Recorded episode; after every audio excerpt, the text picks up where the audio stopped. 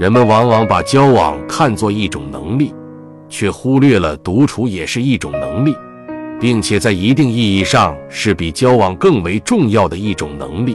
反过来说，不善交际固然是一种遗憾，不耐孤独也未尝不是一种很严重的缺陷。独处也是一种能力，并非任何人任何时候都可具备的。具备这种能力，并不意味着不再感到寂寞，而在于安于寂寞，并使之具有生产力。人在寂寞中有三种状态：一是惶惶不安、茫无头绪、百事无心，一心逃出寂寞；二是渐渐习惯于寂寞，安下心来，建立起生活的条理，用读书。写作或别的事物来驱逐寂寞。三是寂寞本身成为一片诗意的土壤，一种创造的契机，诱发出关于存在、生命、自我的深邃思考和体验。独处是人生中的美好时刻和美好体验，虽则有些寂寞。寂寞中却又有一种充实，独处是灵魂生长的必要空间。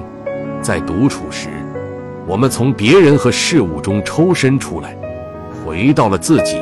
这时候，我们独自面对自己，开始了与自己的心灵的对话，和别人一起谈古说今，引经据典，那是闲聊和讨论。唯有自己沉浸于古往今来大师们的杰作之时，才会有真正的心灵感悟。和别人一起游山玩水，那只是旅游；唯有自己独自面对苍茫的群山和大海之时，才会真正感受到与大自然的沟通。从心理学的观点看，人之需要独处。是为了进行内在的整合。所谓整合，就是把新的经验放到内在记忆中的某个恰当位置上。唯有经过这一整合的过程，外来的印象才能被自我所消化，自我也才能成为一个既独立又生长着的系统。所以，有无独处的能力。关系到一个人能否真正形成一个相对自足的内心世界，而这又会进而影响到他与外部世界的关系。怎么判断一个人究竟有没有他的自我呢？有一个可靠的检验方法，就是看他能不能独处。当你自己一个人待着时，你是感到百无聊赖、难以忍受呢？还是感到一种宁静、充实和满足。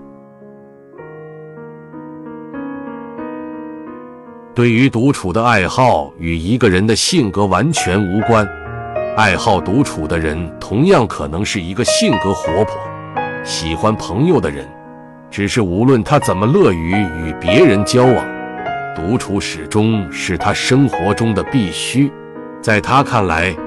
一种缺乏交往的生活当然是一种缺陷，一种缺乏独处的生活则简直是一种灾难史。上没有一个人能够忍受绝对的孤独，但是绝对不能忍受孤独的人却是一个灵魂空虚的人。世上正有这样的一些人，他们最怕的就是独处。让他们和自己待一会儿，对于他们简直是一种酷刑。只要闲了下来，他们就必须找个地方去消遣。他们的日子表面上过得十分热闹，实际上他们的内心极其空虚。他们所做的一切都是为了想方设法避免面对面看见自己。对此，我只能有一个解释，就是连他们自己也感觉到了自己的贫乏。和这样贫乏的自己待在一起是顶没有意思的，再无聊的消遣也比这有趣的多。这样做的结果是他们变得越来越贫乏，越来越没有了自己，形成了一个恶性循环。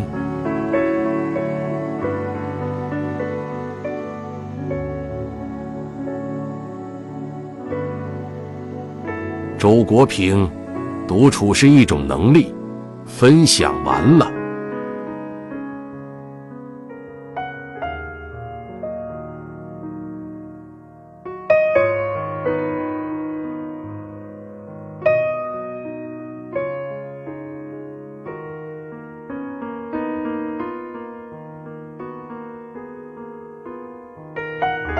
读美文，品人生，看世界，打开心灵的锁。